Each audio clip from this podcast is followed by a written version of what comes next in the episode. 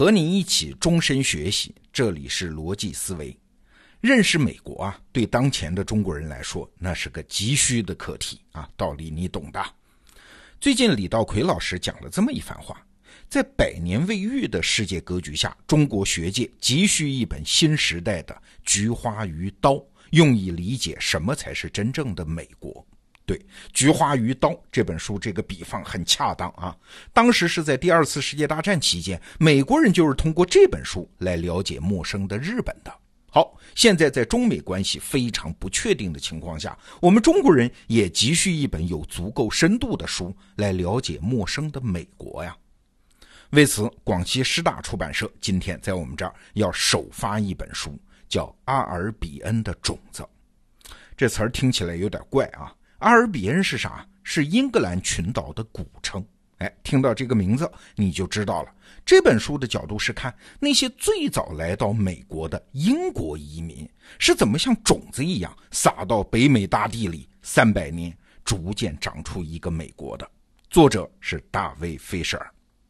这本书在美国也是经典啊，被称作是美国的精神地图。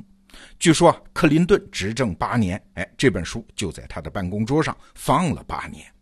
这本书很厚，上下两册，一千二百页。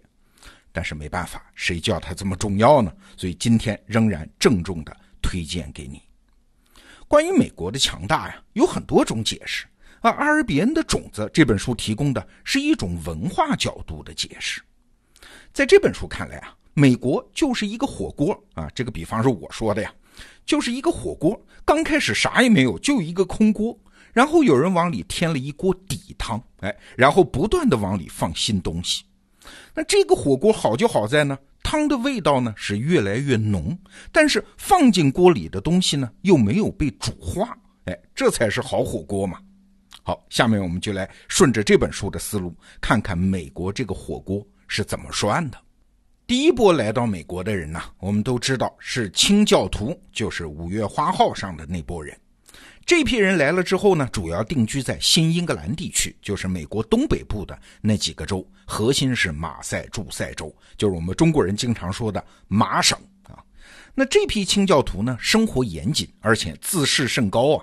他们的移民区，外人是不能随便去的，去的话得有人写推荐信，证明你品行良好。当地的法院批准了，你们才能来。所以他们骄傲地说：“啊，我们这批人是被选择了两次的，一次是上帝选了我们，第二是马赛诸塞州的法院选了我们。”过去我们总以为啊，他们是受迫害的清教徒，就以为他们是穷人啊。不是，这波移民当中没有穷人，因为穷人是出不起这么一大笔航海的路费的。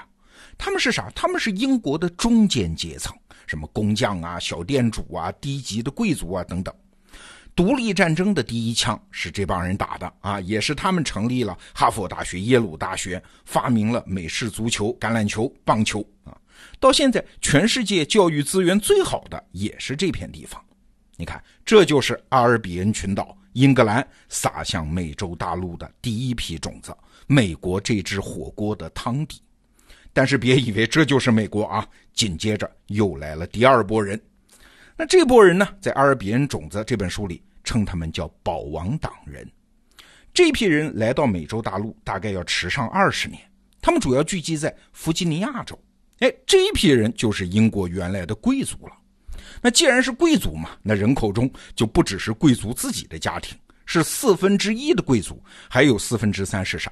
是他们带过来的仆人嘛？这帮人需要人伺候，所以啊，这片地方就特别讲究等级制度。这帮人在英国住的就是乡下大庄园，到了美国呢，就住在种植园。对，后来美国南部的那些养奴隶的大奴隶主，哎，就是这帮人。你别觉得奴隶主就坏啊！我们看美国历史上，什么华盛顿、杰斐逊、麦迪逊，美国最早的几位总统，还有南北战争中著名的罗伯特李将军，都是奴隶主啊，都是弗吉尼亚人。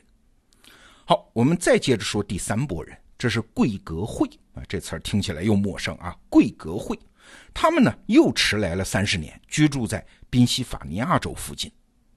贵格会啊，是新教的一个派别。具体的就不说了，简单理解一下啊，他们是新教徒当中比较佛系的一帮啊，所以贵格会对穷人移民就敞开了大门，有点那种叫四海之内皆兄弟的意思啊。这个地方呢比较讲究平等，所以移民呢也比较多元化。但是有一个负面作用啊，就是这样一来，上层社会的家庭就不愿意移民到这个地方了。好，我们再来看最后一波人，第四波人叫边区人。这波人来的最迟啊，十八世纪才来。他们原来的故乡啊，也是英国的边区。来到美国之后呢，也是生活在比较靠西边、比较靠内陆的地方，所以称他们为边区人。这帮人啊，就比较推崇暴力啊，那个民风就比较血腥。当地流行这么一句话，说每个男人都应该是自己家庭的警长啊，该开枪就要开枪啊。所以美国西部片里面动不动就拔枪就打人的那种牛仔，对，就是这批边区人。三四百年的北美大陆的移民史，以及后来的美国史。其实就是这四种文化底色，在美国这块巨大的调色板上不断混合、交替登场，时而分离，偶有冲撞的历史。哎，如果作为外人，我们要是不理解这几个板块，笼统的去说美国怎样怎样，其实就是一笔糊涂账啊！一会儿是清教徒，一会儿是帝国主义，一会儿是绅士，一会儿是牛仔。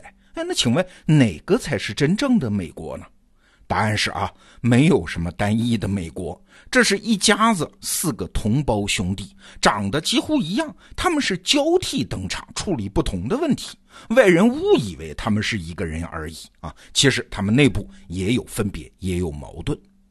就拿我们中国人来说，很多外国人以为咱们中国人都吃烤鸭，天天吃，顿顿吃啊，中国人人人会功夫，而且都是孔子的信徒。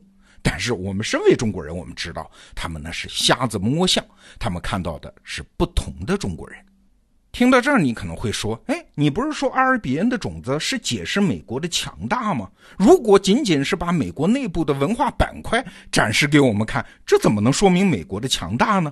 每一个国家，每一个文明，你要是细分细看，都能分解成几个文化板块啊？对，但是他们组合的历史过程不一样。”还记得我前面打的那个比方吗？这是涮火锅。就拿文明古国来说啊，古埃及那个传统断掉了，后来的人和前面的人没有关系了。现在住在埃及的是阿拉伯人，不是古埃及人的后代。还是拿涮火锅来打比方啊，这就是把原来的一锅底汤给倒掉了，换了一锅汤。而印度呢，每一波新来的人都把原来的人踩在脚下，原来的文化表现不出来了。火锅的汤虽然没有换过，但是原来的食材被煮成了一锅糊糊啊！而你发现没有，强大而且有韧性的文明，其实都是像中国或者美国这样的，传统是在时间中一层一层的叠加出来的，越来越丰富。而最早的那一层呢，直到今天还有旺盛的生命力和清晰的表达方式，味道很复杂，但是所有的食材都没有被煮化。中国这锅汤啊，是熬了三千年以上啊，而美国呢是熬了三百多年，但是背后的逻辑都一样。这样的文明啊，最大的好处是不同的场景，他们可以拿出不同的文化侧面、精神侧面来应对，尤其是当国家文明遇到危机的时候，他们总能有历史上的精神资源可以借用嘛。